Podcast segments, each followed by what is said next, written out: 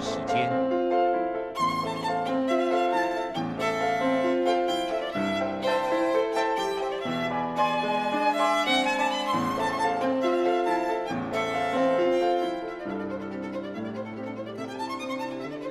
由天安门学生运动领袖王丹主讲。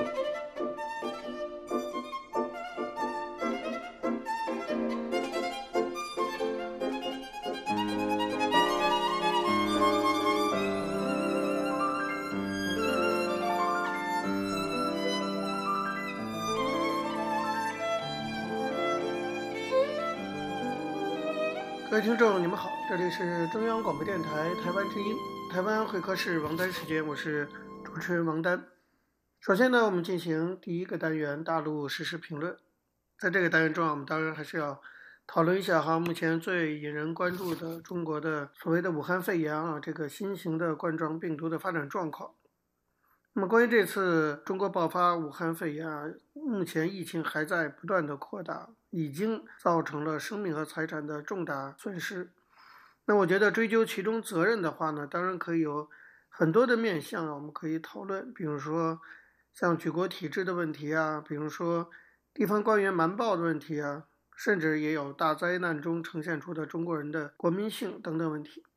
不过，我觉得未来真正开始问责的时候，我们应当知道，最大的责任人就是当今的中共的一号人物习近平。也许有人会说，这么大的事情，怎么可能是一个人的责任呢？这话没错，责任者一定很多。但是呢，我觉得在我们追究责任的时候，一定要分出责任的大小。按大小来分的话，责任最大的当然就是习近平。为什么要这么说呢？首先，我觉得这么大的瘟疫灾难啊，不管发生在哪里，发生在任何地方，都是当地的主要负责人应该承担责任。想想看，即使古代封建社会的王朝时期遇到大的瘟疫蔓延，一般来讲，皇帝都会下罪己诏表示一下。而现在的疫情啊，已经是全中国的疫情，要承担责任的当然就是全中国的领导人，也就是国家领导人，这自然非习近平莫属。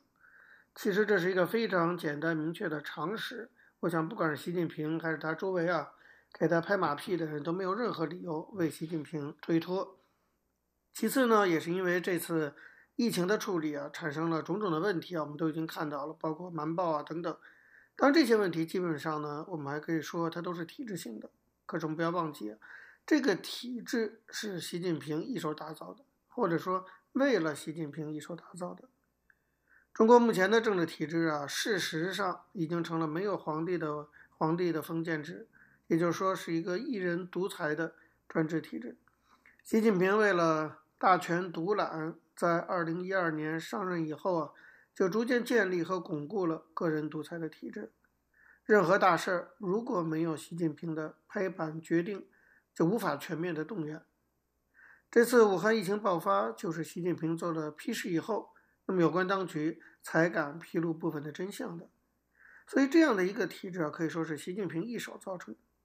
而正是这样的一个独裁体制，导致了整个政府管制体系的怠惰、推诿责任和不敢作为。如果说这次疫情的扩散很大程度上是体制的问题，那么强化了这个体制的人就是习近平本人，那么他当然要承担最大的责任。第三点来讲啊，从疫情开始出现到全面爆发，整个过程啊，作为最高领导人，习近平表现也完全不合格。他并没有在第一时间就关注并紧急处理武汉肺炎的问题，自己还跑去旅游胜地昆明度假式的考察。那么，当疫情已经扩散以后，他也不仅没有启动紧急处理机制，相反呢，还在全国人民的骂声中继续举办所谓的春节团拜会，喜气洋洋地夸耀他的中国梦，对于正处在劫难之中的武汉人民只字不提。这样的冷血冷漠，当然会影响到各级政府的处置态度，上行下效。那么地方政府当然也不会积极处理，尤其是春节联欢晚会的问题。其实习近平完全有权利，也应该下令停止举办，但是他任由春晚继续欢天喜地的举办，这等于是在灾区的人民伤口上撒盐吗？而最近一段时间，疫情进一步的扩大，事态已经非常严重了。作为独裁体制的掌门人，我们都知道，习近平素来担任各个掌握实权的小组的组长，唯独在大年初一紧急成立的疫情处理的问题上，他推卸责任，让李克强去担任组长，至今也不见他去武汉疫区安抚人心。作为一个国家的最高领导人，哈，权力他要一把抓，责任他要推给别人，在重大灾难面前不敢到第一线督促工作，这样的行为，当然至少行政上来讲是渎职，而且严格的讲应该追究他的刑事责任。当然，在今天的中国政治环境下，我们不可能啊在现实中真的让习近平承担责任，他本人想必呢都不认为他自己有责任。但，正如网上有人所说的。当这次瘟疫过去以后，希望国人能够记住现在的愤怒，不要好了伤疤忘了疼。所以我也同样希望哈，即使未来这场瘟疫成为过去，我们也不要忘记，造成这么大的损害，习近平是最大的责任人。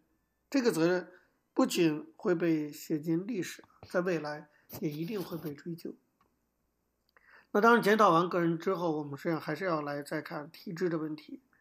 其实，一场新型冠状病毒导致的瘟疫，目前凶险的发展，这个祸端已经从武汉向全世界蔓延。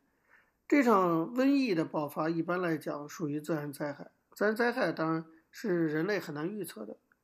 可是，这场被称为武汉肺炎的瘟疫，我认为却完全是一场人祸。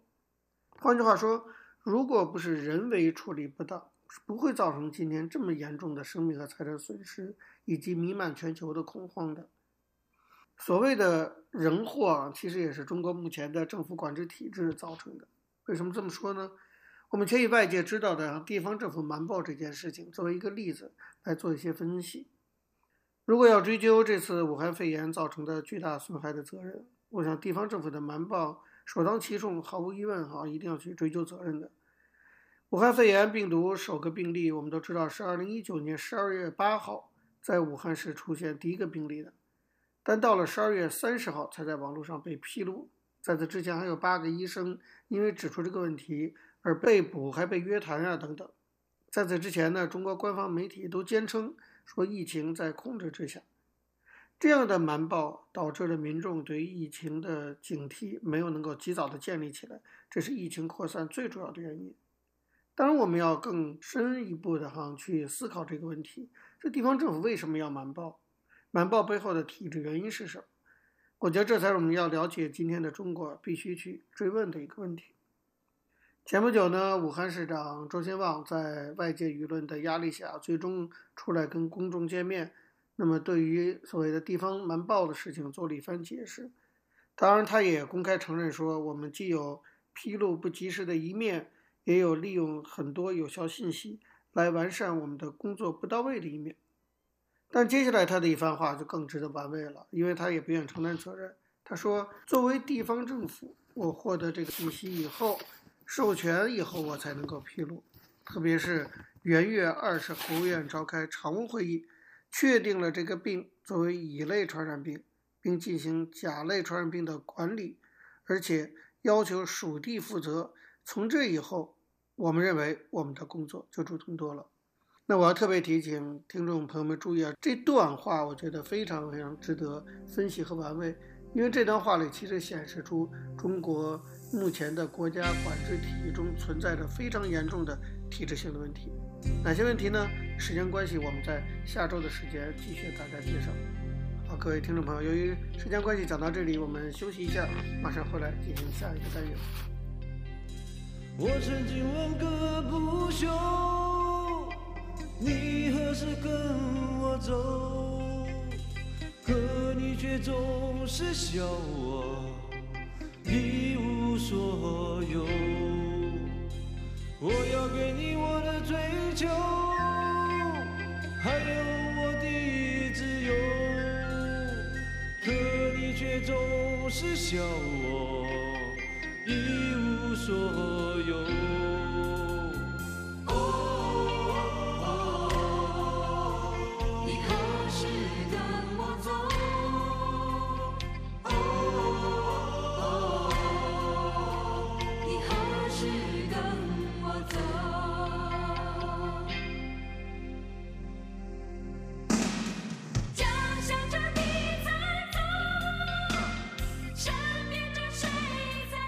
各位听众，你们好，这里是中央广播电台台湾之音，台湾会客室王丹时间，我是主持人王丹。我们接下来进行的是历史回顾专栏，在这个专栏中呢，我们要根据一些当事人的口述历史，回顾一下中国改革开放以来走过的历程。我们根据的是欧阳松等主编的《改革开放口述史》一书。从本周起啊，我们来介绍在江泽民统治时期提出的。所谓的西部大开发战略，整个这个过程提出和实施的大概的一个历史回顾。那么，相关回顾者呢是负责这一个项目的曾培炎。曾培炎在他的会议中提到，他说历史上啊每一项重大战略决策都有很多值得回忆的地方，西部大开发也是如此。他说有很多的朋友和记者都问他，西部大开发的起点在哪里？那么这幅所谓波澜壮阔的。历史画卷是如何展开的？他认为，回顾这一具有历史意义的战略抉择，从江泽民提出西部大开发的战略思想开始，在不到一年的时间里，完成了战略决策、明确方针、制定政策到付诸实施的全过程。这一切都显得自然而然。所以，要深入了解这一决策的背景和过程，才能理解当初中共为什么制定所谓西部大开发战略。曾培炎认为，与以往开发西部的行动相比，这次西部大开发绝不是一次历史的简单重演，而是在社会主义市场经济条件下区域经济开发的一次实践，体现了江泽民这一代领导集体在历史机遇面前的这种远见。这当然是曾培炎的拍马屁的说法啊，他还认为这是当代中国科学决策与民主决策的范例。那么认为，在中华民族复兴的道路上留下了他的痕迹。不过呢，实现这个地区协调发展，当然一直是中共在进行所谓社会主义建设的时候不断提出的所谓的重要方针。早在1956年，毛泽东发表《论十大关系》，其中就强调要处理好沿海工业和内地工业的关系。1988年，邓小平提出两个大局的战略构想，其中一个大局是沿海地区要。加快对外开放，其实这里有赵子阳的思想在哈，说使这个拥有两亿人口的广大地带较快的发展起来，从而带动内地更好的发展，这是一个事关大局的问题，内地要顾全这个大局，这是邓小平说的。那么到了二十世纪八九十年代，中国经济特区沿海开放城市和开放地带的形成，就是根据这个大局实施的战略部署。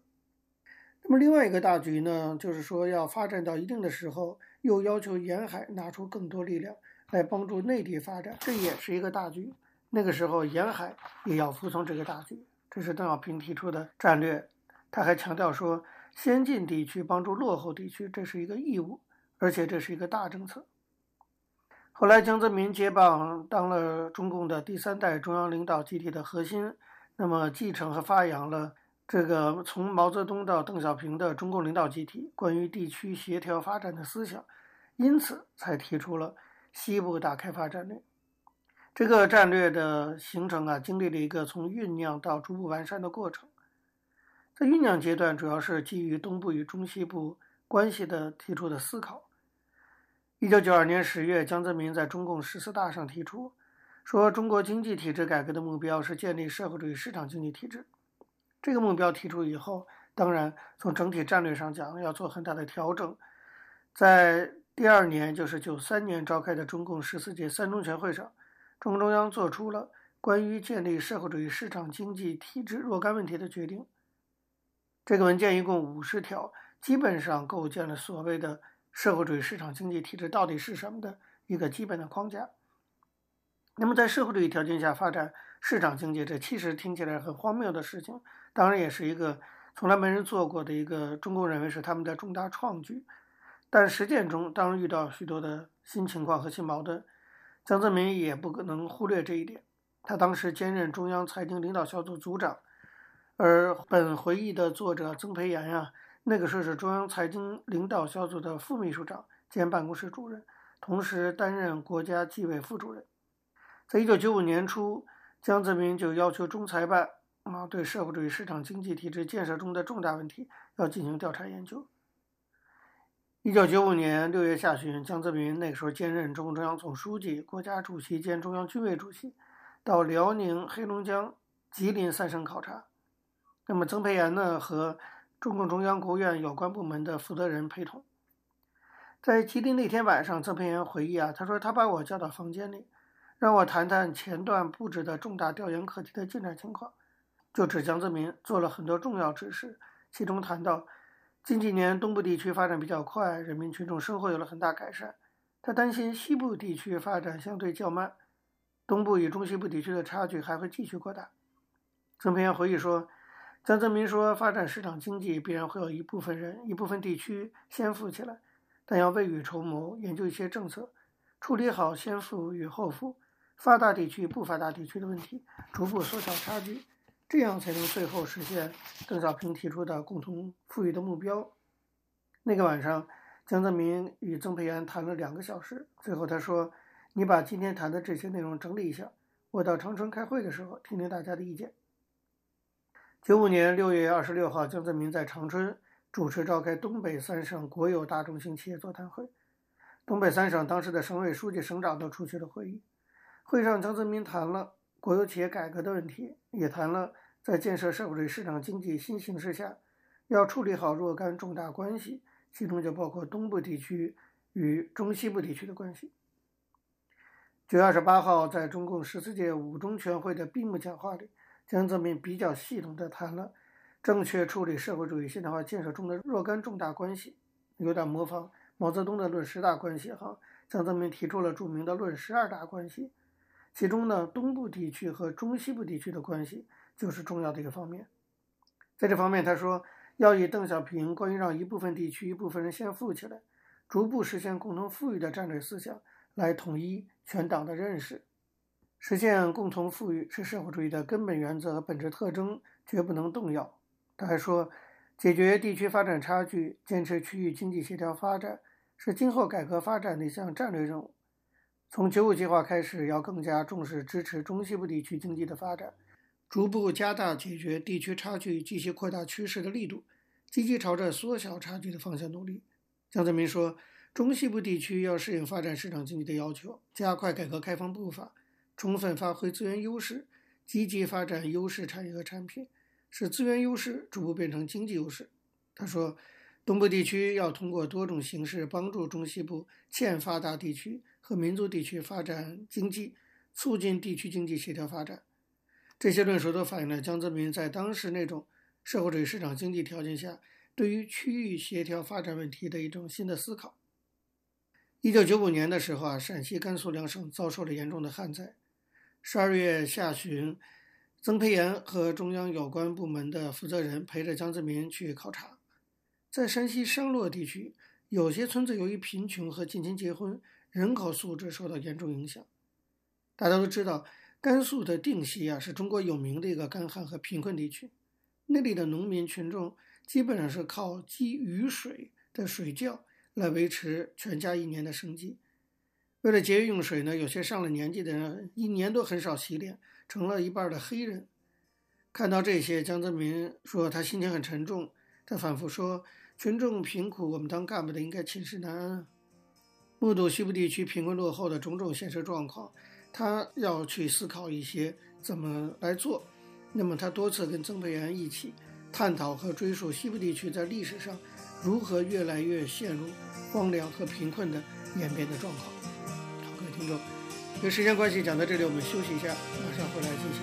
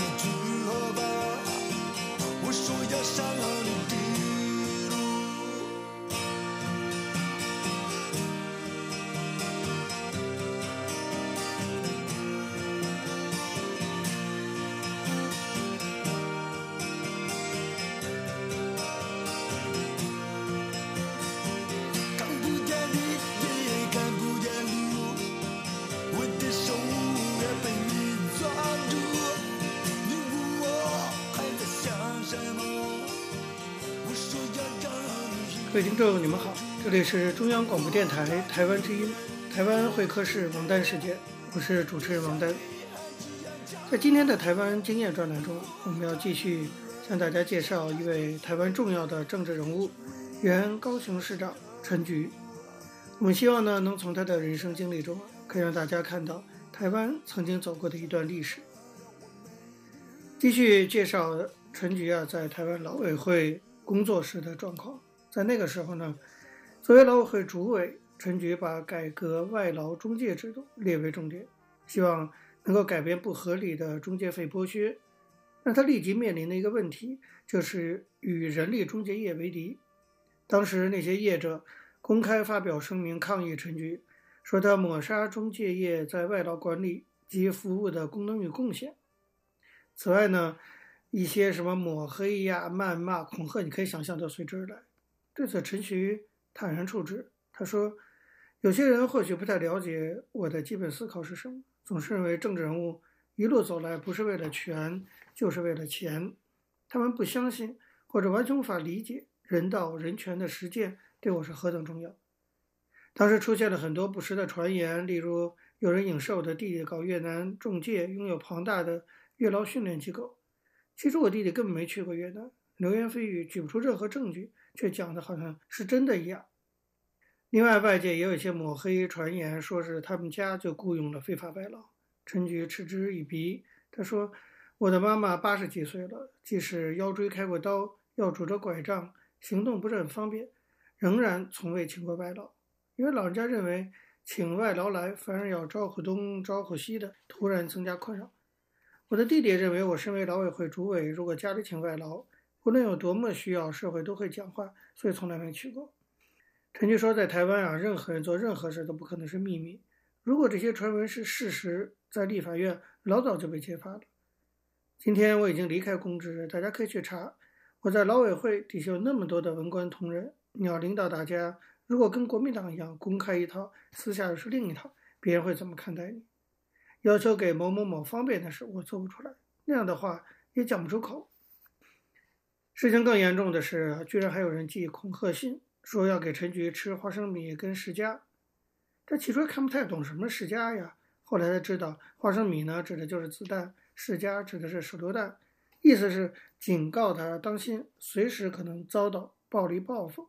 他因此申请了二十四小时的保护，车上还有防弹衣。一出门，随后就非常紧张，直到他从老委会主委任上辞职卸任。他在木栅的家仍有一段时间设置了警察分局的热线，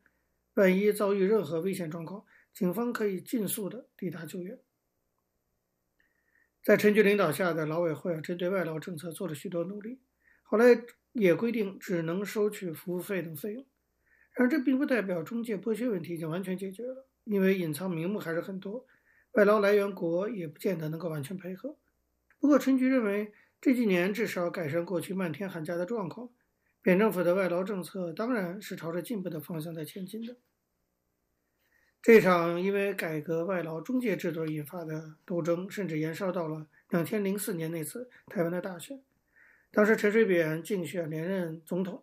长期不满劳委会政策的人力中介者结盟。透过工会系统发函给全国中介业同业及雇佣外劳的雇主团体，要对陈水扁进行反辅选。他们宣称，扁政府长期污名化外劳中介业，让他们忍无可忍，才会利用选战时机表达立场。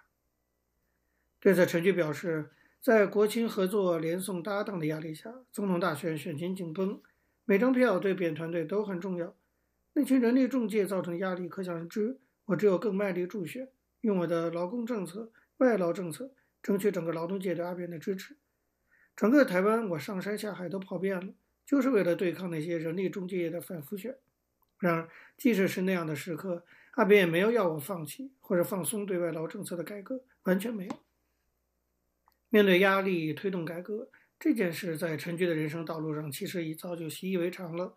但他做梦也没想到的是。就在他一心一意要去维护外劳人权的情况下，剥削压迫太劳的事件竟然还是活生生的在高雄市上演。两千零五年八月二十一号晚上九点多，高雄捷运公司的太劳因为不堪压迫，在位于高雄县岗山的捷运公司北机场宿舍发生了集体抗争事件。那天，陈菊正在距离高雄不远的屏东。白天，他访视因为先前台风而受损的三地门沙卡兰溪，看看重建工作做得怎么样，为多元就业方案的原住民打打气。一天的行程下来，他跟秘书都很累。半夜十二点多，正准备休息的时候，接到了来自警政署署长谢银导的电话，告诉他说高雄捷运发生了太劳暴动事件。陈局立即进行危机处理。当时其实已经很晚了，根本找不到什么人，一时也联络不上执训局局长郭芳玉。刚好执训局的副局长林三桂正在陪同陈局出差，就透过他先了解状况。同时，他们也打电话联络宿舍所在的高雄县政府警察局，也找到警察局长。刚开始也无法了解太劳抗争事件的详情是什么，因为他们霸占了营区，根本进不去。几项诉求也是后来才慢慢提出来的。在此之前，劳委会从来没有接到过高捷太劳的任何申诉，所以陈菊心里也非常的不明白，那也忐忑不安，一直想怎么会发生这样的冲突抗争的事情呢？第二天一大早，大概早上七点多，陈局就以电话联系了行政院院长谢长廷、秘书长李应元，说明劳委会已经在处理的状况。他通知外劳组要一些准备，例如先查清楚高阶公司申请多少外劳，宿舍有多少人等等。写了一些备忘录给院长，劳委会官员也紧急开会应用。当天啊，本来陈局在屏东还有一些活动，因为觉得事态严重，他觉得应该坐镇台北处理，所以中午就取消了行程，下午三点多赶回台北。当时高捷太劳已经提出十六项诉求，陈菊发现事态恐怕不是那么单纯。隔天，也就是八月二十三号，劳委会组成高雄捷运太劳人权查查专案小组。邀请学者及人权团体到现场去查明真相。劳委会这边组成了一个调查小组，由副主委赖晋林召集，成员包括了泰国驻台北办事处的副代表，包括台湾人权促进会当时的会长吴浩仁，包括台湾科技大学教授刘进兴，包括台大国发所的副教授辛炳龙和中山大学教授郑英耀，中华佛寺协会秘书长林荣之。以及劳委会主管外劳业务的职训局长郭芳玉，这个调查小组的成立可以说是相当匆忙的。刘锦新回忆说，当时一通电话就请他立刻到火车站会合。到了高雄现场都已经是晚上了，很多外劳都在那里，许多灯都被砸坏掉了。之前报纸电视将这件事情报道成暴动，